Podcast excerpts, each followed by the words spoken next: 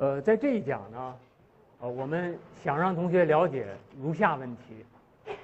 第一，具有学者和官僚这种双重身份的中国士大夫，他们在帝制的初期是如何形成的？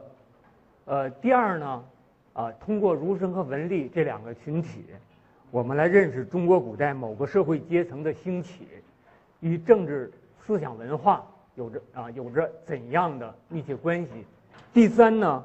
呃，就是认识中国古代的学术源流，啊，与中国早期政治体制的关系。我们将从士阶层的来源和形成说起。不过在此之前呢，啊，我还要交代一下，啊，这个士大夫政治啊是怎样一个概念？在汉武帝独尊儒术之后，历代的王朝。啊，都把士人作为官僚的主要来源，而士人这样一个阶层呢，呃，在战国时期啊就已经兴起了。稍微有一丁点儿中国史知识的同学，呃，都不会陌生，就是战国有一个士阶层，他们的百家争鸣啊，是中国文化之源。呃，这个阶层呢，啊，在秦始皇的时候啊，一度遇到了。呃，残酷的打击，焚书坑儒啊！但是在汉武帝之后，又逐渐的崛起，在两千年来一直是帝国官僚的主要来源啊。王朝的选官以士人作为它的主要来源啊，甚至这样一个制度还得到了隋唐科举制的支持啊。在宋代，宋神宗曾经和一个大臣文彦博呃讨论过应不应该。免疫啊，给老百姓这个啊免疫的优惠。呃，文彦博说，祖宗的法制啊都在啊，我们不要啊给老百姓这个优惠，好不好？宋神宗宋神宗就说，他说改变这个制度，呃，对士大夫啊，他们很多都认为啊影响到了他们的利益，可是对老百姓到底有什么不便的地方呢？文彦博啊就对皇帝说。皇帝，您是欲士大夫治天下，非欲百姓治天下也。哈，这个欲士大夫治天下的说法啊，非常有意思啊。就是，呃，中国皇帝是欲欲一群呃士大夫共治天下的。那还没有做官居位的学子，我们可以称之为士；如果做了官，就可以称士大夫。所以士大夫的意思呢，就是读书人又做了官的啊，这样的就可以称为士大夫。比如在清明清的时候，获得了科举学历啊，又进而入仕的，就可以称为士大夫。那么，呃，据学者研究，清朝在十九世纪中期获得了秀才、举人以上功名的人，大概有一百一十万，加上他们的官僚，加上他们的家属以及在职的官僚，他们的人数呢，大约有五百五十万，占总人口的百分之一点三啊，也就这，也就是说，这样一个士大夫阶层。啊，他们就是中国社会的统治阶级，啊，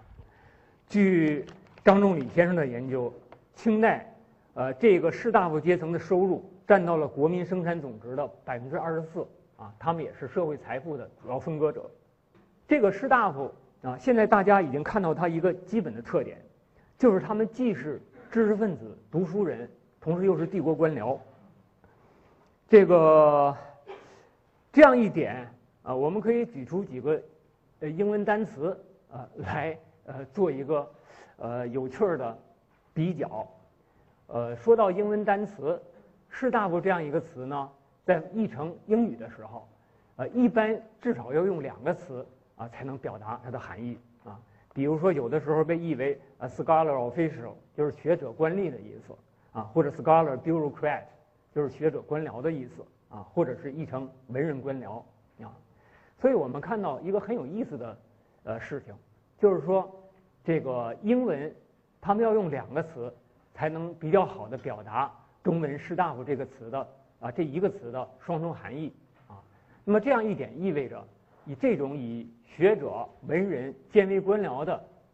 呃社会角色、政治角色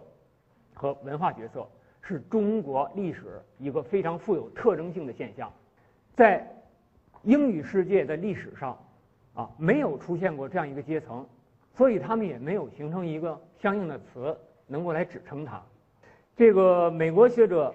呃 Levinson 还有一个很有趣的说法啊，他有一本书叫《儒教中国及其现代命运》。呃，在这本书的序言啊前言部分啊，讨论中国的士大夫，他使用了一个很有趣的称谓，就是 amateur 业余的。呃，Levinson 说，他说中国的官僚在政务上是业余的。因为他们所修习的是艺术啊，包括一些人文知识，呃，他们会吟诗作画、注释古代经典，啊，可是他们所学的那些东西和帝国的兵行钱谷行政没有什么直接的关系啊。莱文森还说，呃，这些士大夫他们在艺术上的爱好也是业余的，因为他们的职业是行政啊，他们是帝国官僚，说这样一个词就特别的有意思啊。呃，社会科学，呃，院系的同学可能知道 Max Weber，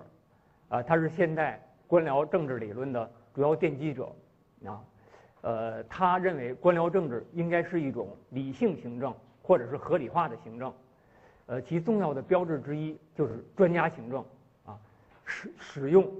具有专门职业训练的人，啊啊来承担这个啊行政事务，那么。呃，马克思韦伯在评论中国士大夫的时候啊，就有一个非常有趣的提法。他说，中国士大夫丝毫没有受过行政训练，根本不懂法律。拥有这样一个国呃，这样一群人啊，拥有这样一群官吏的一个国度，必定是有什么特殊性的。我们呃是中国人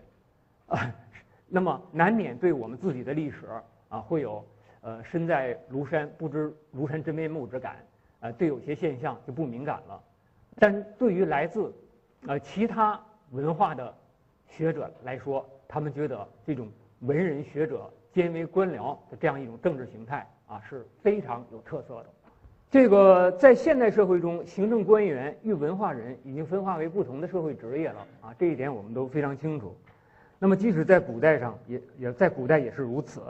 比如古希腊的学者、呃艺术家、文学家等等，他们并不把做官。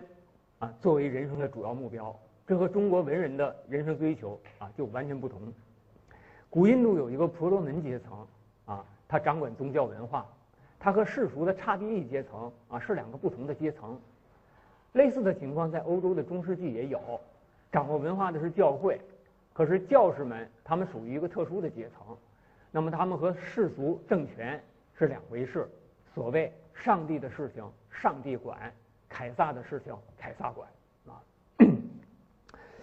于是我们就看到士大夫政治是一个非常富有特征性的现象，它集中了反映中国传统政治的某些本质的方面啊。那么这样一种士大夫政治形态还得到了科举制的保障。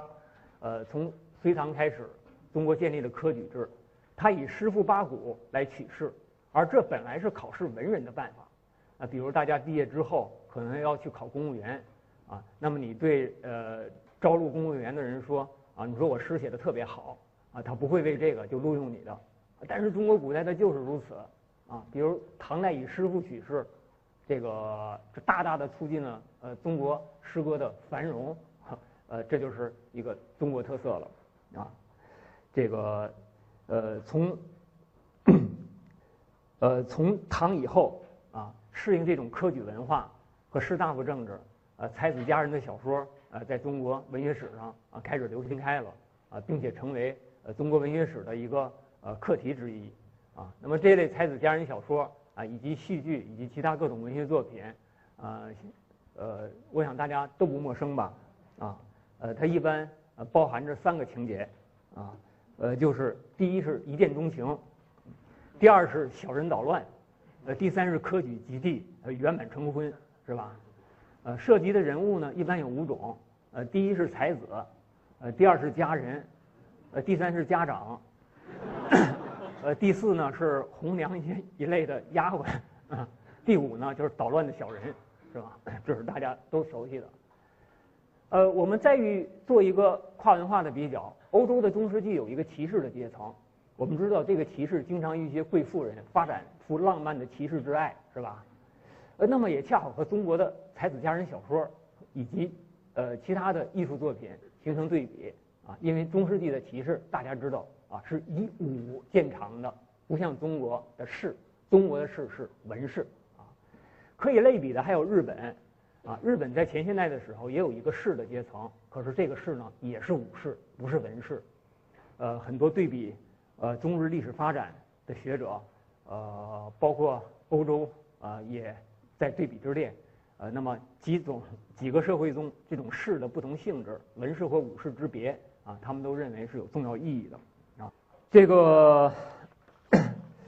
其实文人官僚或者学者官僚这种形态，呃，在中华帝国并非自出就是如此，在帝国的开端，秦王朝就是用一种叫文法吏或者刀笔吏来承担帝国行政的，而这一点。呃，像像马克思韦伯这样的学者，他们没有给予充分的注意啊，他们只看到了典型形态，呃，是用文人制文人当政，却没看到在帝国的初期，秦朝反而是一批受过专门训练啊，包括法律训练，包括文书训练，包括会呃会计训练啊，这样一批职业吏员呃承担行政，那么他们恰好就符合马克思韦伯对于这种。呃，行政官员的定义啊，呃，秦以文法吏任国政，以焚书坑儒来待世人。那么从文法吏任国政这一点来说啊，符合马克思韦伯的专家政治的理念。可是这样一种政治呢，在中国历史上就没有长久啊。这种勤遵法吏、勤任刀笔之力，被认为是他二世而亡的一个重要的原因。那么汉代从儒。那，儒生开始登上历史舞台，士人重新崛起了。但是帝国呢，呃，实际又是儒生文吏兼收并用的。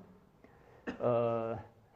呃，东汉有一位学者叫王充，他留下了一部名著叫《论衡》，其中就有七篇论文，专门讨论儒生和文吏的问题。所以，儒生和文吏的问题啊，呃，不是我们现代人提出的，当时的人啊就非常重视了啊，因为这恰好就反映了。当时，帝国以儒生文吏啊作为行政官僚的两大来源啊。那么这两者有什么不同呢？王充啊也做了一个精彩的概括。他说：“取儒生者，必诡德利化者也啊。用儒生是因为他们能够伸张道德啊，教化百姓；取文吏者，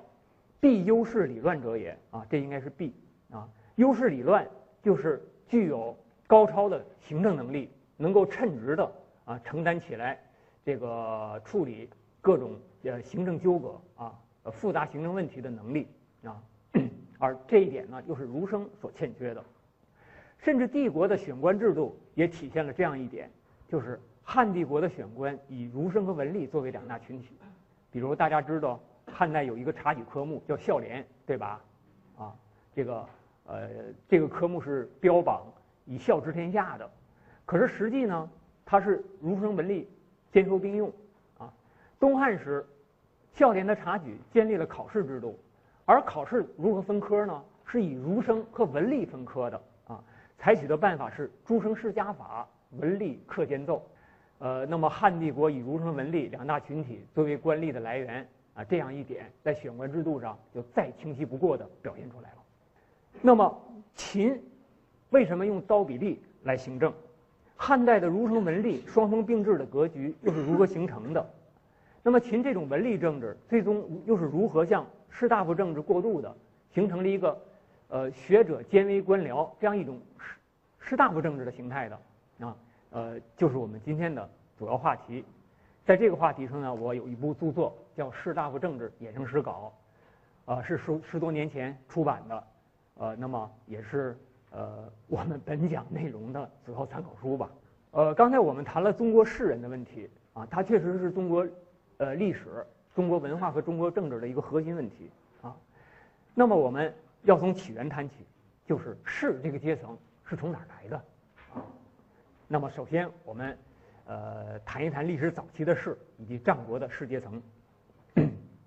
士这个字的最原始、最基本的含义。就是成年男子，这个可能是有些同学最初没想到的。这个士，大家看看这个古文字，它是一个斧的形状，啊，呃，今天我们这个士字儿这两横粗细都是一样的，是吧？啊，但是请你们看看这个金文下面这一横，啊，特别肥啊，做肥笔，而且两侧有锋，恰好就是一个有柄斧钺的头部之象。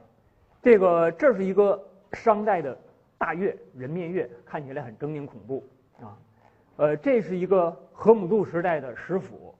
啊，那么斧斧形为什么用来象征男子呢？啊，因为在最原始的时候，石斧就是成年男子最基本的工具和兵器啊，他靠这个干活，靠这个打仗，所以呃，石斧就成了成年。